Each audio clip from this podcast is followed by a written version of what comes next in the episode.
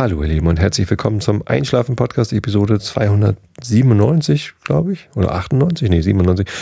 Ich bin Tobi, ich lese euch heute ein bisschen Sherlock Holmes vor, davor gibt es den Rilke der Woche und davor ein paar Gedanken ähm, und Erzählungen meinerseits, um euch von euren eigenen Gedanken abzulenken, damit ihr besser einschlafen könnt. Ja, letzte Woche ist der Einschlafen-Podcast leider ausgefallen. Wer da gewartet hat und nicht schlafen konnte, tut mir leid. Aber ich hatte Urlaub. Ähm, das heißt natürlich, dass ich eigentlich besonders viel Zeit gehabt hätte zum Podcasten, aber wir hatten Besuch hier von unseren Freunden, die nach Schweden ausgewandert sind. Und da will man natürlich jeden Abend nutzen, den man hat. Man sieht sich so selten.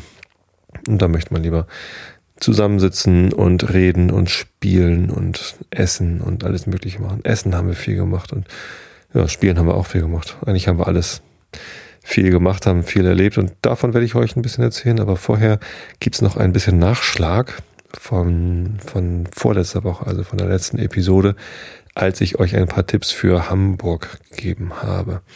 Und zwar ähm, habe ich mein allerliebstes Lieblingsrestaurant vergessen.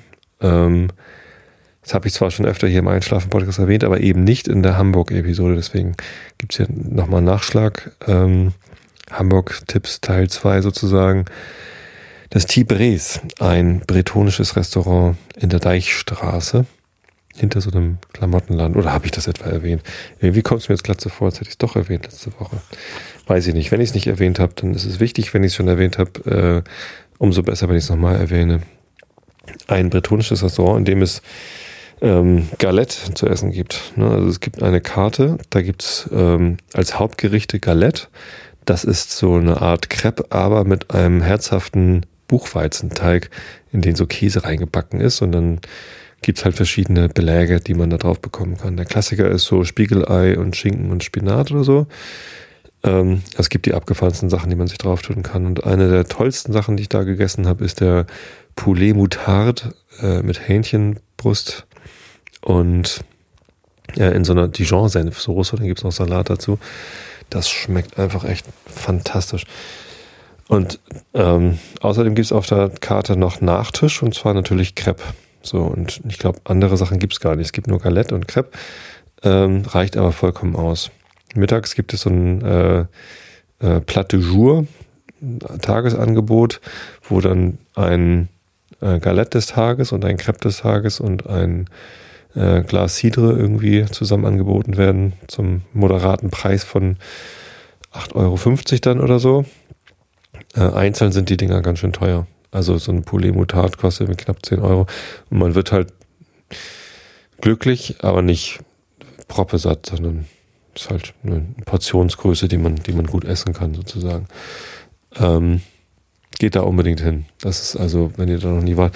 Im Sommer, wenn das Wetter gut ist, kann man hinten auf dem Fleet sitzen. Äh, da sollte man eher bei Flut hingehen, weil es bei Ebbe ähm, manchmal komisch riecht. naja. Ähm, ja, aber also da kann man schön draußen sitzen. Ansonsten drinnen sind auch immer lustige Bilder ausgestellt. Und das ist ganz nett. Und im vorderen Bereich des Ladens, also zur Deichstraße hin, da ist so ein Klamottenladen. Also von draußen sieht man vielleicht manchmal gar nicht, dass dann ein Restaurant drin ist, weil vorne eben so bretonische Kleidung mit blauen Streifen, irgendwie geringelte Pullis und sowas gibt's da. Für zu viel Geld. Da habe ich mir noch nie was gekauft. Naja, also das ist auf jeden Fall was, was man, äh, was ich, was ich dringend empfehlen kann. Ähm, und den Elbtunnel habe ich natürlich nicht erwähnt und damit meine ich nicht den äh, den Autotunnel unter der Elbe durch, wo halt ständig Stau ist. A7, sondern ich meine den alten Elbtunnel. Der geht von den Landungsbrücken, also da, wo man auch mit den Fähren des HVV 62 und so hatte ich erzählt, irgendwie zum, zur Strandperle fahren kann. Da kann man auch, äh, wenn man elbabwärts quasi oben bei den Landungsbrücken längs geht, kommt man zum alten Elbtunnel und da kann man einfach runtergehen eine lange Treppe runter oder mit dem Fahrstuhl runterfahren. Und dann ist man da in so einem alten Elbtunnel, wo auch Autos durchfahren. Da ist so ein Fahrstuhl für Autos. Passen, glaube ich, zwei Autos rein oder so. Weiß es gar nicht. Ähm, und unten ist halt eine Bahn. Es gibt eigentlich zwei Fahrbahnen. Ähm, Die eine wird aber, glaube ich, gerade saniert oder so. Dauert nur ganz schön lange. Und deswegen ist immer einspuriger Verkehr. Also wenn, wenn man mit dem Auto durchfahren will, ähm, muss man aufpassen, ob man irgendwie, ich glaube, vormittags geht's in die Stadt rein und nachmittags in die Stadt raus oder so. Äh, aus der Stadt raus. Weiß, oder andersrum. Ich weiß es gar nicht. Wahrscheinlich eher andersrum, ne, dass man, äh, wenn man im Hafen arbeitet und nördlich der Elbe wohnt, dass man dann da irgendwie besser hinkommt. Ja, ich habe keine Ahnung. Als Fußgänger oder Radfahrer kommt man immer durch. Als Radfahrer muss man natürlich dann auf dem Fußweg schieben, wenn äh, die Richtung gerade gesperrt ist, aber es geht. Und auf der anderen Seite, dann auf der Elbinsel sozusagen, in, in Wilhelmsburg, kann man eben dann wieder hoch. Und von dort aus hat man einen ganz, ganz tollen Blick auf den Hafen. Und das sollte man mal gemacht haben, weil ähm, ich habe das zwar auch erst vor ein paar Jahren das erste Mal gemacht, auch mit Touristen. Ich weiß gar nicht, wen ich da getroffen hatte, irgendwen. Ähm, ach stimmt, das war eine EverQuest-Bekanntschaft. Genau. Das war lustig. Und mit denen bin ich dann das erste Mal durch den Elbtunnel gelaufen. Das ist irgendwie zwei Jahre her oder drei. Ähm, und ich fand das halt total abgefahren, dann von der anderen Elbseite aus mal irgendwie so auf die Elbbrücken, äh, auf die, auf die Landungsbrücken und so auf die Stadt zu schauen. Sehr, sehr schön. Also natürlich auch wieder vor allem bei, bei gutem Wetter, weil man halt weit gucken möchte. Ähm, aber auch unten im Tunnel ist eigentlich ganz lustig. Sieht, sieht schick aus. Ein ganz kleiner, enger Tunnel, wo die Fliesen so von der Wand abfallen. man hat eigentlich die ganze Zeit Angst, dass die Elbe auf einen einstürzt. Nein, natürlich nicht. Aber ja, das ist schön. So. Und seit ich den entdeckt habe, äh, den Elbtunnel, ich, ich wusste das natürlich schon lange, dass der da ist und ich dachte halt immer so eine Touristenattraktion. Ähm, seitdem benutze ich den regelmäßig, diesen Tunnel, wenn ich nämlich zur Bandprobe fahre. Da nehme ich mir nämlich ähm, in der Innenstadt, da wo ich arbeite, ein Stadtrad und fahre damit zu den Landesbrücken, fahre fahr dann mit dem Fahrstuhl runter, weil Treppe mit dem Fahrrad ist ein bisschen umständlich. Ähm, Gehe da eben durch und dann auf der anderen Seite hoch und dann bin ich halt in Wilhelmsburg und da mache ich ja mal Bandprobe. Das ist, das ist cool. Das macht Spaß. Ja. Eine sinnvolle Strecke zurücklegen durch eine Touristenattraktion da fahren auch viele Fahrradkuriere durch und so. Also da ist nicht nur Tourismus, sondern äh, viel auch so, ja, Leute, die halt einfach auf die andere Seite wollen, weil sie da was zu tun haben. Und nicht nur, weil es irgendwie schön ist, da durchzugehen. Ja, egal. Äh, alter Elbtunnel kann man machen. Und wenn man dann schon da ist in Wilhelmsburg, dann kann man eben auch nochmal Wilhelmsburg erkunden. Und ich weiß gar nicht, ob ich da irgendwie ausreichend Tipps gegeben habe. Äh, natürlich irgendwie Taverna Knossos, unser Stammgrieche von der Band. Ist ein, kein, gar kein so besonderer Grieche, aber es ist halt der, der quasi nebenan ist von unserem Bandraum. Ähm, Taverna Knossos heißt der. Und da gibt's halt, da kann man ganz gut Souflaki essen. Ähm, oder hier, wie heißt dieser gebackene Käse? So ein äh, habe ich vergessen. Esse ich relativ häufig. Käse gebacken in so einem Bierteig. Frittiert dann. Na? Fällt mir gerade nicht ein. Ist ja auch egal. Die Pommes sind auch gut. Und der Wirt ist nett. Und seine Mama ist auch immer da. Genau. Da kann man gut hingehen. Nee, ähm, wo es schön ist, ist äh, die Honigfabrik in der Industriestraße so ein Kulturzentrum, wo alle möglichen Aktionen stattfinden. Die haben auch einen großen Konzertraum, wo man äh, Konzerte spielen kann. Manchmal spielen auch ganz nette Bands. Ähm, und vorne so ein, so ein Kneipenbereich, wo auch manchmal so Akustiksachen sind. Und auch da findet alles Mögliche statt eigentlich. Ein paar Schritte weiter von der ähm, von der Honigfabrik ist die äh, Soul Kitchen Halle. Da wurde der Film gedreht, Soul Kitchen. Und seitdem, ich weiß gar nicht, ob das vorher auch schon war, aber zumindest seitdem ist da so ein, so ein Kulturbetrieb, ähm, wo es immer wieder heißt, jetzt wird das Ding abgerissen und neu gebaut. Hat natürlich auch keine richtigen Toiletten und hat auch irgendwie so ein paar Probleme als Veranstaltungsort. Ähm, aber ich fände es schön, wenn der erhalten bleibt. Ich weiß gar nicht, wie da der aktuelle Stand ist. Letztens habe ich wieder gehört, das ist jetzt irgendwie definitiv dicht. Aber na, ich glaube es erst, wenn das Ding abgerissen ist. Allerdings war ich jetzt auch schon wieder ein halbes Jahr nicht da. Unser Bandraum war auch mal da um die Ecke, deswegen bin ich eine Zeit lang immer mal wieder vorbeigefahren. Und es ist eine ganz nette Szene da so. Ne? sind halt so Leute, die sich halt um den Kulturbetrieb auf der Elbinsel kümmern. Gibt auch den Musikverein, Musik von den Elbinseln heißt der Verein, glaube ich. Die machen auch dieses 48 Stunden Wilhelmsburg ähm, Festival einmal im Jahr, wo halt an, in ganz Wilhelmsburg äh, an verschiedensten Orten gespielt wird. Da sind wir mit Horst Blank auch immer mit dabei. Tja.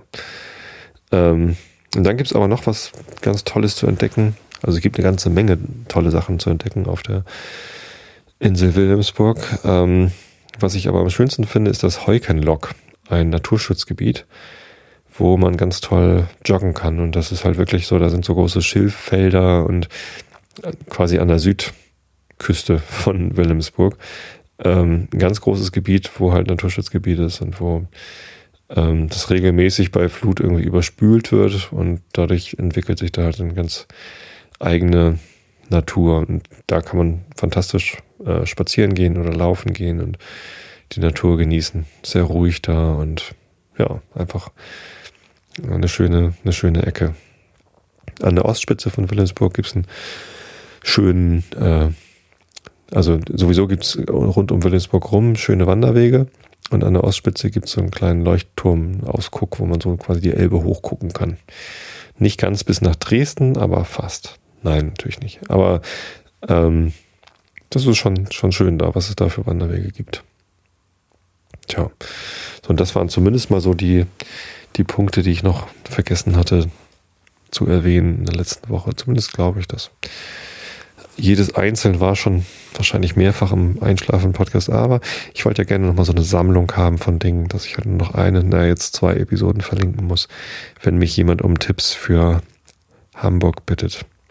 Tja, und wie es der Zufall so will, kam gerade gestern oder so eine Anfrage auf Twitter, ob ich nicht ein Burger-Restaurant empfehlen kann. Habe ich eigentlich in der letzten Episode Burger-Restaurants empfohlen? Ich glaube doch ja. Das Grill and Green mitten in der Innenstadt, so in der Nähe vom Rathaus, hat einen sehr, sehr guten Burger. Ansonsten ähm, hier ähm, Brooklyn Burger Bar, neben dem HSV-Fanshop da bei der Petri-Kirche, ist sehr gut. Und ja, Better Burger beim Thalia ist mehr so, geht so. Weiß ich jetzt gar nicht, ob ich das erwähnt hatte. Na, egal. Ähm, auf dem Dom waren wir übrigens. Das hatte ich äh, letzte Woche in der, ja, wir haben mit, ich, ich schwenke jetzt mal mit dem Thema zum, zum Urlaub, den ich jetzt hatte. Übermorgen muss ich wieder in die Firma, aber waren zwei schöne Wochen. Ähm, ja, und jetzt hatte ich in der, in der vorletzten, nee, in der vorletzten Woche gerade, genau, in der letzten Episode vorletzte Woche, so wollte ich das sagen, gerade gesagt, der Dom gehört halt zu Hamburg irgendwie mit dazu und man kann dahin. Äh, wir haben tatsächlich einen schönen Tag auf dem Sommerdom verbracht, äh, sind da ordentlich rübergeschlendert, einmal ganz rum, um alles anzugucken. Ist halt von uns so ein, so ein Tick, dass wir sagen, hier Kinder, ihr dürft was fahren, ihr dürft wo rein, aber nicht in alles. Deswegen gehen jetzt erstmal einmal ganz rum und gucken uns alles genau an und überlegen dann, was wir machen. So, und nicht, nicht bei jedem Stand wieder quengeln oder fragen, sondern einmal alles angucken. Und das ist auch nett. Also wenn, wenn du schon weißt, jetzt bei diesem Rundgang machen wir, kaufen wir nichts oder gehen nirgendwo rein, dann, dann geht man halt völlig entspannt darüber und überlegt, würde ich das denn wohl wollen oder macht denn das wohl Spaß?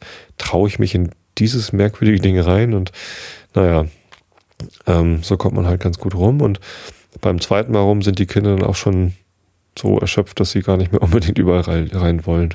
ist auch ganz gut.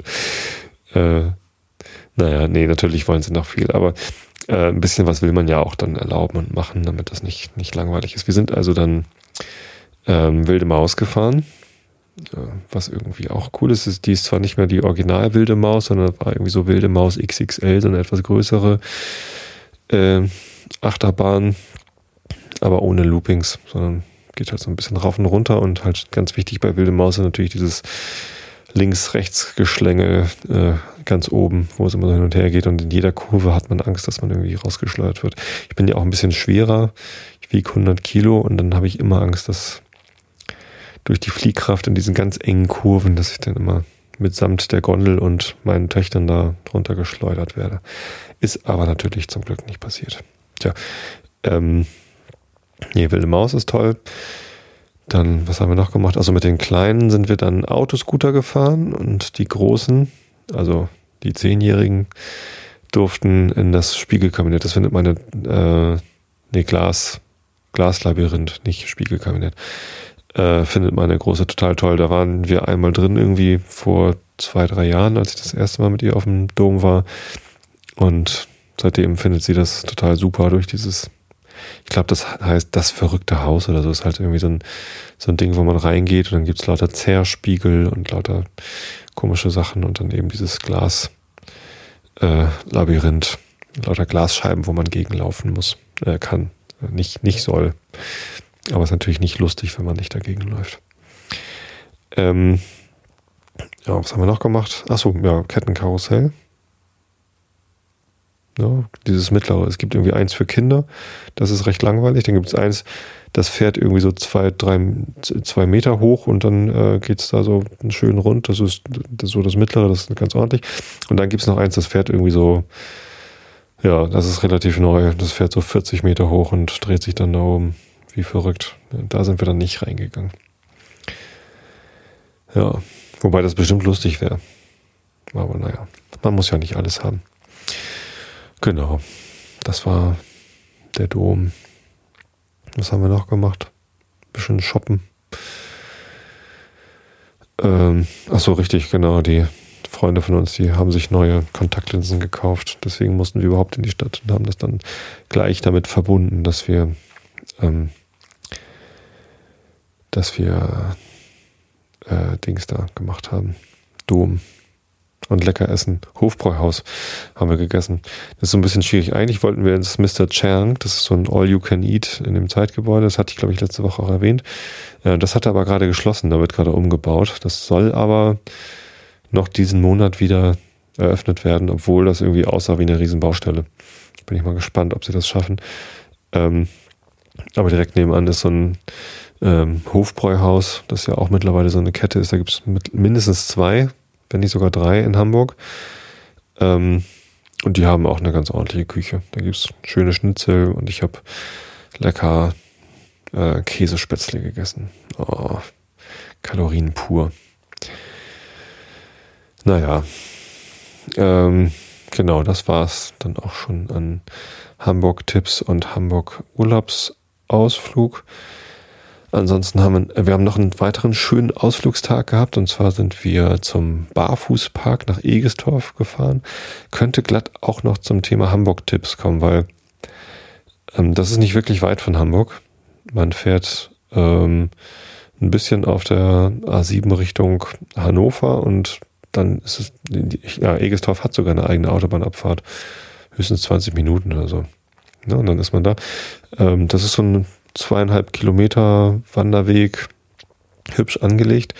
Äh, es gibt auch Abkürzungen, also man kann auch kleinere Runden gehen, wo man eben barfuß längs läuft und dann geht man so über Glasscherben, die halt so abgerundet ist, dass man sich nicht verletzen kann und über äh, Tannenzapfen und durch Matsch und durch Torf und durch Moor und ähm, kriegt also ordentlich dreckige Füße. Es fühlt sich aber lustig an und gibt, gibt noch ganz viele andere so Dinge zu erfahren. Es gibt so eine Wiese, wo man äh, sich rüberführen lassen soll von jemandem, mit dem man zusammen. Also es gibt da keine Leute, die einen rüberführen, sondern man muss halt einfach zu zweit sich dann abwechseln, Augen zu und rüberführen lassen und spüren, wie sich der Fußboden anfühlt und hören, wie die Bienchen summen oder die Hornissen. Ähm, es gibt einen Hochsitz, wo man hochklettert und dann kann man sich so Nester angucken, aber in dem Nest vom Buntspecht das sie da hatten, äh, da wohnen jetzt Hornissen drin. Das war natürlich noch viel spannender. Dann konnte man Hornissen angucken. Ganz tolle Tiere, finde ich fantastisch. Groß und brummenlaut. Ja. Ähm, genau. Barfußpark. Ähm, direkt angeschlossen ist auch noch ein äh, Naturschwimmbad. Ist auch so schön, also sieht schön aus. Ich war noch nicht drin. Weil immer wenn wir da sind, gehen wir nur in den Barfußpark. Da kann man auch locker irgendwie zwei, drei Stunden verbringen. Oder auch vier. Und dann hatten wir irgendwie nie Zeit, dann noch da schwimmen zu gehen. Ja, und weil wir dann eh schon da in der Ecke waren, sind wir noch irgendwie eine oder zwei Autobahnabfahrten weitergefahren nach Bisping. Da gibt es eine Kartbahn, Ralf Schumacher Kart and Bowl, wo wir mal ein bisschen Kart gefahren sind. Ähm, ist nicht wirklich zum Einschlafen geeignet. Also ich fand es echt extrem anstrengend äh, und auch aufregend. Und ähm, wir sind zwei Runden, die ne, mit den mit den Männern, also Jan und ich, die die Erwachsenenrunde gefahren. Die Frauen wollten gar nicht. Meine Frau hat auch Bandscheibenprobleme ein bisschen. Das wäre glaube ich nicht so gut gewesen. Ähm, und, und ja, die erste Runde war sogar richtig schlimm. Also es hat mir gar keinen Spaß gemacht, weil es echt stressig war auf der Strecke. Es waren halt so ein paar dabei, die richtig schnell waren, die es gut konnten. Und ich habe das irgendwie ja, vor 20 Jahren irgendwie einmal gemacht in Hamburg auf einer Strecke und jetzt halt wieder dort. Und ja, ich, ich war natürlich nicht gut. So meine feste Rundenzeit beim ersten Lauf war, glaube ich, 1,26 oder so. Das, die, und die die schnellsten haben so 1,11 gebraucht oder, oder noch, noch schneller. Ähm, ja, ist halt so. Äh, es gibt da ja keine, keine Mindestgeschwindigkeit, die man irgendwie erreichen muss. Natürlich wollen alle schnell fahren, aber ich kann halt nicht. So, ich komme halt nicht so schnell um die Kurven rum. Ich bin ja auch ein bisschen schwerer, bis mein dann in Gang gekommen ist, dauert das ein bisschen. Ähm, das Doofe war nur, dass dann die Schnellen, die Profis, die da halt äh, offensichtlich nicht zum ersten Mal gefahren sind, die waren dann halt genervt von mir und haben mich irgendwie ja, gerammt. Also es gibt zwar so diese blaue Flagge, die geschwenkt wird, wenn man jemanden überholen lassen soll, der schneller ist und hinter ihm ist. Die kam bei mir aber gar nicht, weil ich habe die halt überholen lassen, wenn ich wenn ich es gemerkt habe, dass sie da waren. Aber naja, das eine Mal bin ich halt irgendwie schnell auf eine Kurve zugefahren und habe dann halt stark gebremst äh, direkt an der Kurve, damit ich da halt rumkomme. Und in dem Moment pfeffert mir halt einer hinten drauf und motzt mich dann an, warum ich denn bremse. Aber ich meine, wenn ich nicht gebremst hätte, wäre ich einfach aus der Kurve rausgeflogen. Das war so ein bisschen sehr ärgerlich, hat mich, hat mich halt aufgeregt. Aber naja, ähm, da kochen halt schon die Emotionen hoch, so bei so einem Autorennen. Ich habe das, mein Puls ist auch, auch wahnsinnig hochgegangen und es war echt tierisch anstrengend. Ähm, ist halt, das muss man in Kauf nehmen, dass dann eben die Leute sich auch gegenseitig anschnauzen. Ich glaube, das, das geht dann nicht anders, wenn man mit solchen Leuten dann gemeinsam auf der Strecke ist, die, die dann halt unbedingt die schnellste Runde ihres Lebens fahren wollen und sich dann ärgern, dass Anfänger mit drauf sind. Ähm, ärgerlich ist es aber schon. Na, bei unserer zweiten Runde, also wir hatten dann irgendwie zehn Minuten Pause und ähm, beim zweiten Rennen ähm, war es deutlich netter. Da gab es auch ein paar Rempeleien, aber da hat man sich dann zugewunken und es war irgendwie nicht so, dass man sich irgendwie gegenseitig angeflaumt hat auf der Strecke oder irgendwie, ja, das, das war netter. Und das hat dann Spaß gemacht. Und ich war auch schneller. Ich bin irgendwie 2,21 dann schnellste Runde gefahren oder, oder 2,20 oder so. Also, hab's da ein bisschen besser rausgehabt. Interessanterweise kommt man schneller um die Kurve rum, wenn man äh, sich nach außen lehnt. Ich habe so instinktiv, habe ich mich in die Innenkurve gelehnt, so wie bei so einem Motorrad. Äh, ist ja aber ein Kart und man, man will, glaube ich, lieber den Druck auf den Außenreifen haben. Und deswegen äh, habe ich das dann mal probiert. Und Jan hatte mir den Tipp gegeben. Zwischen den beiden Rennen habe ich mich nach außen gelehnt und tatsächlich äh, sind dann die Hinterreifen nicht so leicht ausgebrochen. Ich habe mich nicht so leicht gedreht. Bin ich ins Schlittern gekommen. Das war ganz gut. Naja, die großen Mädchen durften dann drinnen so Kinderrennen fahren. Das war auch ganz niedlich, äh, als Annika äh, losfahren sollte. Ähm, ist sie halt aus der Boxengasse rausgefahren. Dann war da gleich diese Ampel, äh, die halt normalerweise dann den Start von der Strecke aus anzeigt. Und die stand halt noch irgendwie auf Rot. Die hatten sie halt nicht eingestellt und ist hier da stehen geblieben, weil die Ampel rot war. Sollte aber eigentlich weiterfahren. War ganz niedlich. Da musste halt erstmal jemand von der Strecke hinlaufen und ihr deutlich zu verstehen geben. Ähm, hat Spaß, hat denen auch Spaß gemacht und hat auch Spaß gemacht, denen zuzugucken, wie sie da sich so langsam rangetastet haben an höhere Geschwindigkeiten. Die sind schon ganz schön schnell, diese Dinger, diese Karts. Also über 50 km/h war da kein Problem. Ja, nur die Kleinen, die durften halt noch nicht alleine fahren. Da gab es so Kiddies, Kiddie-Autos, Elektroautos, die halt dann draußen so im Kreis fahren konnten. Da waren die aber ziemlich sauer. Also das war ziemlich langweilig da drin zu sitzen. Da braucht man eigentlich gar nicht erst zwei Euro reinzuwerfen in dieses Elektroauto. Das, das bringt gar nichts. Ähm, es gibt in der Halle gibt es einen Zweisitzer-Kart und da habe ich dann mal gefragt, äh, wie sieht's denn damit aus? Können die Kleinen da mitfahren, wenn ich das Ding fahre. Und das ging dann. Und dann bin ich ja eben auch mit Lovis da ein paar Runden mit dem schnellen Kart gefahren. Das war ziemlich aufregend, weil ich bin natürlich auch schnell gefahren. Es war zwar ein Kinderrennen, also das Kart wurde dann auch gedrosselt auf Kindergeschwindigkeit, aber ich weiß nicht, so 30, 40 sind wir trotzdem gefahren und dann halt immer so um die Kurven rum. Das wirken dann doch teilweise ganz schöne Fliehkräfte. Und meine Tochter, die dann neben mir saß, ähm, die konnte halt zwar sehen, was so kommt, aber natürlich wahrscheinlich nicht so genau einschätzen, wann wirkt denn jetzt die Fliehkraft irgendwie auf meinen großen, schweren Helm äh, nach außen, so dass ich gegendrücken muss. Und ich äh, hatte immer Angst, dass ich den Kopf abreiße, wenn ich so schnell in die Kurve fahre. Äh, ist natürlich auch nicht passiert. Äh, ist alles gut gegangen und sie hatte einen Heidenspaß. Ähm, tja, war eine teure Angelegenheit. Also Barfußpark kostet irgendwie vier Euro oder so. Das kann man machen. So, da kann man sich einen Tag schön aufhalten. Für diese ganze Kartfahrerei, also zweimal ich, zweimal meine große Tochter und einmal die kleine.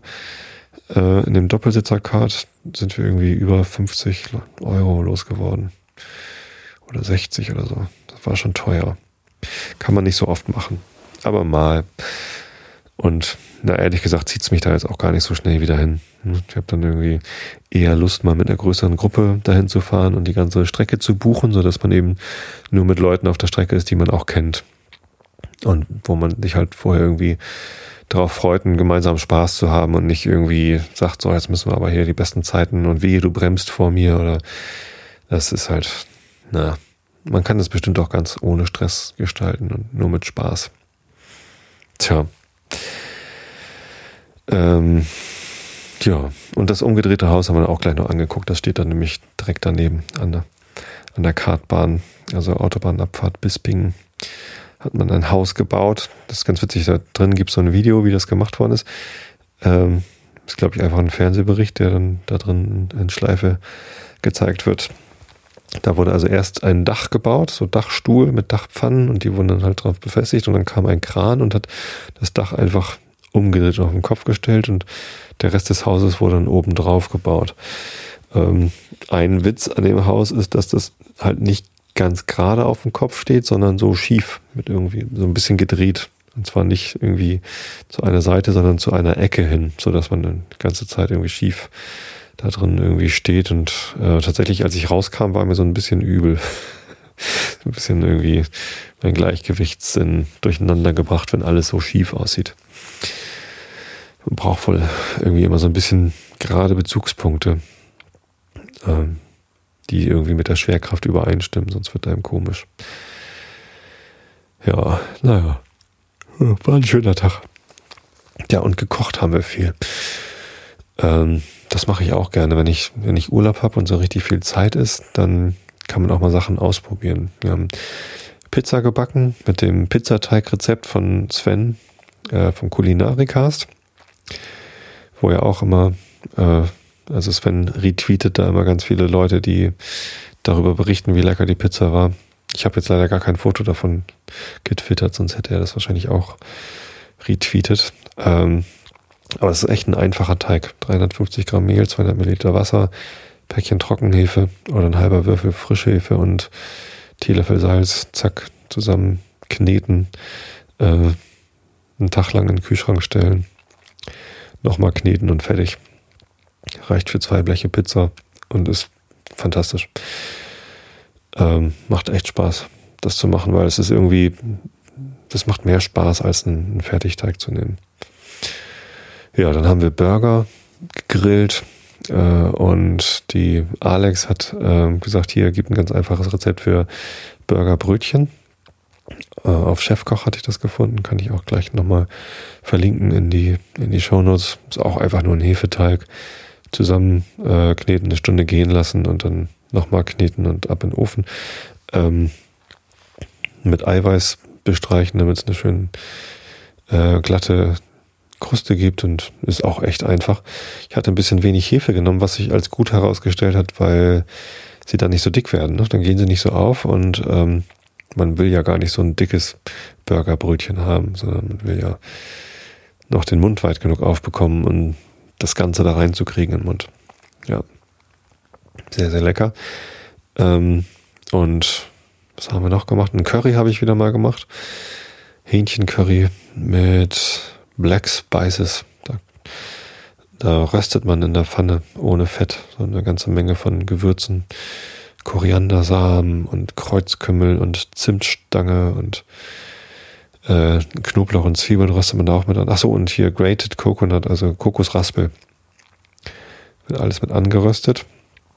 Und dann wird es abgekühlt und zu einer Paste verarbeitet im Mixer. Dann wird die nochmal angebraten und dann kommt das Hähnchen mit rein. Sehr, sehr lecker. Aus dem Buch 50 Great Curries of India von Camelia Punjabi. Ganz tolles Rezeptbuch, wenn man indisch kochen mag. Ja, und dann habe ich am Samstag im Baumarkt, äh, weil ich schon lange einen neuen Grill haben wollte, mal geguckt, was haben sie denn da im Angebot. Ist ja gerade irgendwie August. Da wollen sie ja vielleicht die ersten Grills schon wieder loswerden, die irgendwie Platz machen müssen für das, was man im Baumarkt so im Herbst anbietet. Und tatsächlich war da was im Angebot. Der war leider gar nicht aufgebaut, deswegen wusste ich gar nicht, wie der so aufgebaut aussieht. Aber ähm, es war so ein, ein Räuchergrill, also ein Grill, in dem man auch räuchern kann mit so zwei Kammern von Tepro, ein Smoker mit dem Namen Biloxi. Und der war runtergesetzt, statt 150 sollte der nur noch 88,50 Euro oder 88,90 kosten, also so knapp 99, äh, 89 Euro. Und ähm, das fand ich ein ganz nettes Angebot und das Ding sah ganz ordentlich aus. Habe ich gefragt, können wir mal einen Karton aufmachen, reingucken, wie so das Material ist. So ein Stahlblech, ähm, schwarz lackiert mit so einer Hitzeschutz-Dingsbums, die man auch einmal einbrennen musste. Also wie so ein Kachelofen, den man neu hat, oder so ein Schwedenofen, den muss man auch einmal auf Temperatur bringen. Beim ersten Mal riecht es ein bisschen komisch, weil der Lack nochmal einbrennt. Ähm, tja, ist nicht besonders dickwandig, aber, aber reicht schon so. Der wird sicherlich ein paar schöne Jahre hier seinen Dienst tun. Gleich zugeschlagen und am Montag, also gestern, haben wir dann, also ja, genau, am Sonntag habe ich den eingebrannt. Und am Montag haben wir morgens dann ähm, beim Schlachter Rippchen gekauft. Leider, ja, war irgendwie der Plan für, für Sonntag, der stand schon, da war schon das Fleisch gekauft für das Curry. Ähm, und ich habe dann am Samstag leider auch vergessen, noch irgendwie Fleisch zum, zum Räuchern zu kaufen. Also habe ich dann Montag früh schnell irgendwie vom Schlachter Rippchen und einen Schweinenacken geholt, den dann schnell mariniert und ihn nicht in den Kühlschrank getan, damit die Marinade schneller einwirkt und ihn dann um halb vier schon in den äh, Räuchergrill zu tun. Eigentlich soll das irgendwie einen, einen Tag lang oder zumindest zwölf Stunden lang äh, einwirken, so eine Marinade oder so ein Rub auf einen Schweinenacken. Aber die Zeit hatte ich halt nicht. Tatsächlich äh, hat es aber auch so gereicht. Ähm, genau, so ein ganzer Schweinenacken. Äh, 1,6 Kilo Fleisch, ordentlich einmassiert mit so einer, mit so einem Rub aus ähm, Paprikapulver, Salz, Pfeffer, ähm, ganz bisschen Chilipulver, ähm, geriebener Knoblauch habe ich mit reingetan. Eigentlich sollte da Knoblauchpulver mit rein. Sowas habe ich natürlich gar nicht mal aus. Aber Knoblauch und dann habe ich dann mit so einer Microplane-Reibe irgendwie klein gerieben und darauf gemacht. Ähm, Genau, es wird eingerieben in Frischhaltefolie gepackt. Und mit den, ja, mit den Rippchen habe ich ein ähnliches Rezept, ein bisschen anders. Das war mehr so mit Zucker, also so süß, Barbecue-artig süß. Ähm, genau. Dann habe ich diesen Smoker-Grill angefeuert und ähm, bisschen Probleme gehabt, den auf Temperatur zu bringen. Ich hätte gar nicht gedacht, dass es so schwer ist äh, beim, beim Grillen. Also da habe ich dann auch beide Kammern. Also der hat so zwei Grillkammern, eine kleine und eine große. Und wenn man räuchern will, dann macht man halt nur die kleine an und lässt den Rauch dann durch die große Kammer äh, durch das Fleisch ziehen. Und dann muss eben auch die große Kammer heiß genug werden, sodass das dann irgendwie so langsam gart, das Fleisch. Ähm ja, und beim Einbrennen habe ich natürlich in beiden Feuer gemacht. Da war es einfach irgendwie viel Temperatur zu haben.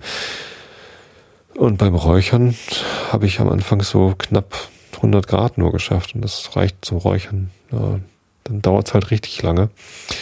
Äh, also nicht so ganz. lieber wollte ich so 120 bis 150 Grad haben. Äh, da hatte ich dann die falsche Grillkohle für und leider irgendwie auch irgendwie Ding hat so einen Schornstein und den soll man halt ganz zumachen. Das, das wusste ich nicht. Ich hatte so ein bisschen aufgelassen, damit da ordentlicher Durchzug ist. Damit die Kohle halt schön heiß brennt, aber schlauer ist, wenn man den ganz zumacht. Und wenn dann zu viel Hitze sich drin staut, dann geht die, da ist da so eine Feder drin, dass das von alleine hochklappt. Ähm, Tja, und die im Baumarkt, ich bin dann tatsächlich nochmal in den Baumarkt gefahren, um mir nochmal Grillbriketts zu holen. Die habe ich dann nochmal gefragt, äh, wie ich das möglichst heiß kriege. Und die sagte dann, dass auch die Lüftungsklappe an der Seite, wo halt die, die Luft reinzieht sozusagen, die soll man auch zumachen, damit das heiß wird. Und als ich zurückkam, hatte Jan aber schon rausgefunden, wenn man die ganz aufmacht, brennt die Kohle so heiß, dass das äh, dann auch zumindest 120 Grad wird. Naja, und zusammen mit den Briketts ist dann das Fleisch auch gar geworden. Den Schweinenacken habe ich dann immer mal wieder noch mit so einem Mop betupft, äh, äh, begossen. Das ist nochmal irgendwie im Rezept stand was von äh, Weißwein und Essig und Zucker und Salz. Ich habe aber Apfelsaft und Essig und Zucker und Salz genommen. Und das schmeckte auch, auch ganz gut. Also tatsächlich die Kruste von dem, von dem Nackenbraten äh, war nicht ganz so lecker, aber das Fleisch war fantastisch. Das war habe da so eine Kerntemperatur von 72 Grad irgendwie gehabt. Ich war gut durch und ähm, butterzart, richtig schön. Das ist zu viel schon so, ganz lecker. Und die Rippchen habe ich äh, nach zwei Stunden oder so, oder eher so zweieinhalb. Am Anfang war das ja nicht heiß genug. Nach zweieinhalb Stunden habe ich die Rippchen noch mit so einer Glasur eingerieben. Dann habe ich auf dem im Kochtopf ein bisschen Ketchup und Worcester Sauce und noch ein paar andere Sachen. Ja, das Rezept kann ich auch gerne verlinken. Ähm, Spezial Spare Ribs heißt es, glaube ich, auf Chefkoch. Egal. Ähm, genau, das wird so ein bisschen eingeköchelt und dann äh, bereit, be, bestreicht man damit so die, die Rippchen, packt sie dann in Alufolie nochmal mit ein bisschen Apfelsaft und lässt sie da drin nochmal ein bisschen garen. Und am Ende werden sie nochmal direkt auf den Grill gelegt. Die habe ich dann einfach in die kleine Kammer nochmal reingeworfen. Da ist auch so ein Grillrost drin, äh, dass sie nochmal richtig Hitze kriegen. Und die waren richtig lecker, die Rippchen. Ganz zartes Fleisch. Und da war auch die, die Marinade, die war zwar scharf, so dass auch die Kinder gesagt haben, oh, ist das scharf, aber die wollten dann immer noch mehr davon essen, weil die eben auch so süßlich rauchig scharf war, wie halt Barbecue-Rippchen sein müssen. Das war, das war richtig toll. Also bin jetzt schon großer Fan von meinem neuen Grill und sehr, sehr glücklich damit. Tja. Ja, dann haben wir natürlich noch viel gespielt. Quicks ist gerade irgendwie eins unserer Lieblingsspiele, ist ein ganz einfaches Würfelspiel, wo man Zahlen sammeln muss. Und Dominion haben wir mal wieder rausgeholt. Auch ganz nett. Und was haben wir noch gespielt? Kingdom Builder, auch ein sehr schönes Spiel. Kann man auch mal so wegspielen. Das ist ein Bisschen Strategie, bisschen Glück. Ja, ist nicht schlimm, wenn man, wenn man nicht gewinnt. Ist auch nicht schlimm, wenn man gewinnt. Ist kein großes Spiel zum aufgeregt hin und her denken und kreischen und so. Sondern mehr so ein entspanntes Spiel. Tja. Naja, und jetzt sind sie heute wieder abgefahren, die Schweden.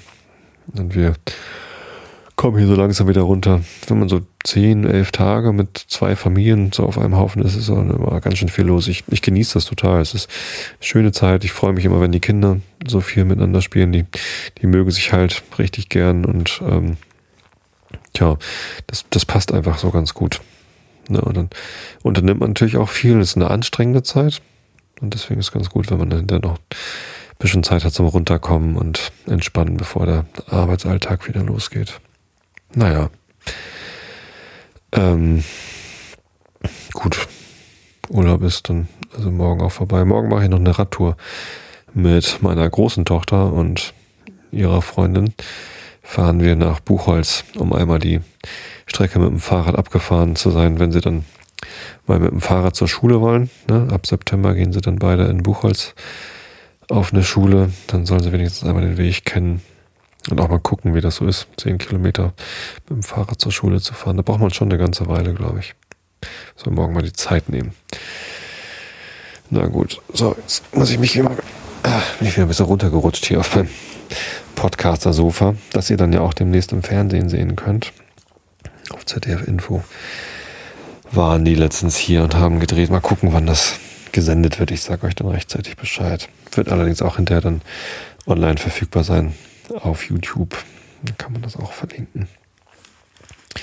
Könnt ihr mich hier auf meinem Podcaster-Sofa sehen. Der Tag war heiß und ich hatte keine, keine Schuhe und keine, keine Socken an. Der Kameramann war total begeistert von meinen nackten Füßen. Wahrscheinlich wird das eher so ein Fußfetisch. Beitrag, den sie da bringen. Tja, keine Ahnung, ob sich jemand für meine riesigen Füße interessiert. Egal. Ähm, tja, wir gucken mal eben schnell hier. Ich gucke mal eben die Rilke der Woche. Den Namen schon wieder vergessen, vorhin noch Test gelesen. Sappho an Irana heißt das Gedicht. Unruh will ich über dich bringen, schwingen will ich dich umrankter Stab, wie das Sterben will ich dich durchdringen und dich weitergeben wie das Grab an das Alles, allen diesen Dingen. Das war's schon. Nächste Woche gibt's den König vom Rilke. Und jetzt lese ich euch noch ein bisschen Sherlock Holmes vor. Eine Studie in Scharlachrot von Arthur Conan Doyle. Wir sind bei 73 Prozent schon. Äh, mitten in irgendeinem Kapitel wo sie gerade im Wilden Westen sind. Kommen die eigentlich noch irgendwann zurück nach London? Irgendwann muss ich das doch mal irgendwie zusammenbringen hier. Also, Augen zu und zugehört. Nach dem, was vorgefallen war, musste er sich darauf gefasst machen, von Young wegen seines Benehmens eine Rüge oder Warnung zu erhalten. Die Botschaft traf auch wirklich ein, aber sie kam auf eine ihm völlig unerwartete Weise. Als er am nächsten Morgen erwachte, fand er auf der Bettdecke gerade über seiner Brust einen kleinen viereckigen Zettel angesteckt, auf welchem mit großen deutlichen Buchstaben die Worte standen 29 Tage sind dir zur Sühne gewährt und dann. Jede Drohung wäre weniger furchtbar gewesen als der beängstigende Gedankenstrich am Ende. Das ist genau da so ein Gedankenstrich hinter dem und dann. John Ferrier zerbrach sich vergebens den Kopf, wie der Zettel in sein Zimmer gekommen sein könne, denn das Gesinde schlief in einem Nebenbau und er hatte mit eigener Hand alle Fenster und Türen wohl verwahrt und verschlossen. Er vernichtete das Papier und sagte seiner Tochter nichts von dem Vorfall, aber ihn schauderte doch, wenn er daran dachte. Die 29 Tage waren offenbar der Rest des Monats, den Brigham Young ihm zugesagt hatte. Was vermochten aller Mut und alle Kraft gegen einen Feind auszurichten, der so geheimnisvolle Hilfsmittel besaß. Die Hand, welche jeden Zettel befestigte, hatte ihn ebenso gut ins Herz treffen können, und kein Mensch würde jemals erfahren haben, wer ihn erschlagen. Am folgenden Morgen wurde er noch heftiger erschüttert. Sie saßen zusammen beim Frühstück, als Lucy plötzlich einen Schrei der Überraschung ausstieß und nach oben blickte. Mitten auf der Zimmerdecke stand in schwarzer Schrift die Zahl 28. Seine Tochter wusste nicht, was das zu bedeuten habe, und erklärte sie nicht auf. Die folgende Nacht hindurch saß Ferrier mit der geladenen Flinte da und hielt Wache. Alles blieb still. Er vernahm keinen Laut, aber am nächsten Morgen fand er die Zahl 27 auf seiner Haustür angeschrieben. So verging ein Tag nach dem anderen, und jeder neue Morgen brachte ihm Kunde, dass seine unsichtbaren Feinde ihre Rechnung weiterführten. An irgendeiner Stelle, die ihm ins Auge fallen musste, hatten sie die Anzahl der Tage verzeichnet, die ihm noch von der Gnadenfrist übrig blieb. Bald tauchten die verhängnisvollen Nummern an den Wänden auf, bald an dem Fußboden, manchmal standen sie auf kleinen Anschlagzetteln, die am Gartentor oder den Gitterstäben befestigt waren. Trotz aller Wachsamkeit konnte Ferrier nicht entdecken, woher diese täglichen Mahnzeichen kamen, und er empfand ein fast abergläubisches Grauen, so oft er eine neue Zahl gewahrte. Er kam sich vor wie ein gehetztes Wild, eine verzehrende Unruhe ergriff ihn, und wer in seinem Auge zu lesen verstand, konnte sehen, welche Qualen er litt. Nur der Gedanke, dass der junge Jäger jetzt bald aus Nevada eintreffen müsse, hielt ihn noch aufrecht. Aus 29 war 15, aus 15 war 10 geworden, aber noch traf keine Nachricht von dem fernen Freunde ein. Immer kleiner war die Zahl der noch übrigen Tage und Jefferson ließ sich nicht blicken. Vernahm man einen Hufschlag oder kam ein Fuhrmann des Weges gefahren, so eilte der alte Farmer an das Tor, weil er glaubte, dass die ersehnte Hilfe da sei. Erst als auf die fünf die vier folgte und aus dieser eine drei wurde, sank ihm der Mut und er gab jede Hoffnung verloren. Wenig vertraut mit Weg und Steg in den Gebirgen, welche die Ansiedlung umgaben, konnte er auf sich allein angewiesen die Rettung nicht ins Werk setzen. Alle bekannten Pfade wurden aufs strengste bewacht und jeder Wanderer, der sich darauf betreten ließ, musste einen Passierschein des Hohen Rates vorweisen können. Wohin sich also Ferrier wenden mochte, nirgends bot sich ihm die Möglichkeit, dem Verhängnis zu entfliehen, das ihn bedrohte.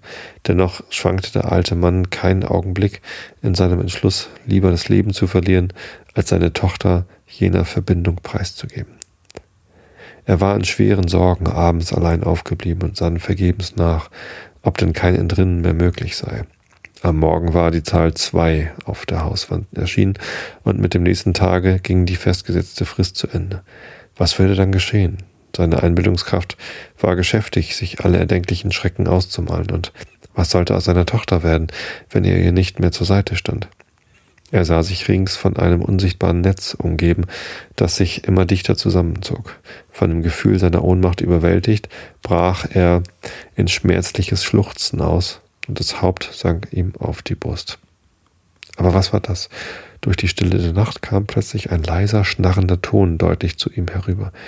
Er schien von der Haustür zu kommen. Ferrier schlich geräuschlos durch den Gang und horchte scharf hinaus. Einige Augenblicke vergingen, dann ließ sich der seltsame schwache Laut wieder vernehmen. Es klopfte jemand mit großer Behutsamkeit an der Tür. War es ein nächtlicher Abgesandter des heimlichen Gerichts, der gekommen war, um dessen Mordbefehl auszuführen, oder sollte ihm noch ein besonders, besonders noch besonders angekündigt werden, dass der letzte Tag herannahm? Die furchtbare Ungewissheit schüttelte ihn wie im Fieber und nahm ihm jede Widerstandskraft. Langer, verm länger vermochte er die Qual nicht mehr zu ertragen, mit der verglichen der Tod eine Erlösung schien. Rasch entschlossen zog er den Riegel zurück und öffnete die Tür. Draußen war alles still, die Sterne flimmerten am klaren Nachthimmel und weder in dem kleinen Vorgarten, den der Zaun umschloss, noch auf der Straße jenseits des Gittertors war ein menschliches Wesen zu erblicken. Ferrier sah nach rechts und links und atmete erleichtert auf. Als er aber zufällig gerade vor sich auf den Boden schaute, sah er mit Entsetzen zu seinen Füßen einen Mann platt auf der Erde liegen, Arme und Beine weit von sich gestreckt. Der Anblick erschütterte ihn so sehr, dass er gegen die Wand taumelte und Mühe hatte, den wilden Schrei zu ersticken, der sich ihm auf die Lippen drängte. Sein erster Gedanke war, dass es ein Verwundeter oder Sterbender sein müsse. Allein plötzlich kam Leben in die Gestalt. Sie wand sich wie eine Schlange behende und geräuschlos am Boden entlang und erreichte die, Haus, die Hausflur.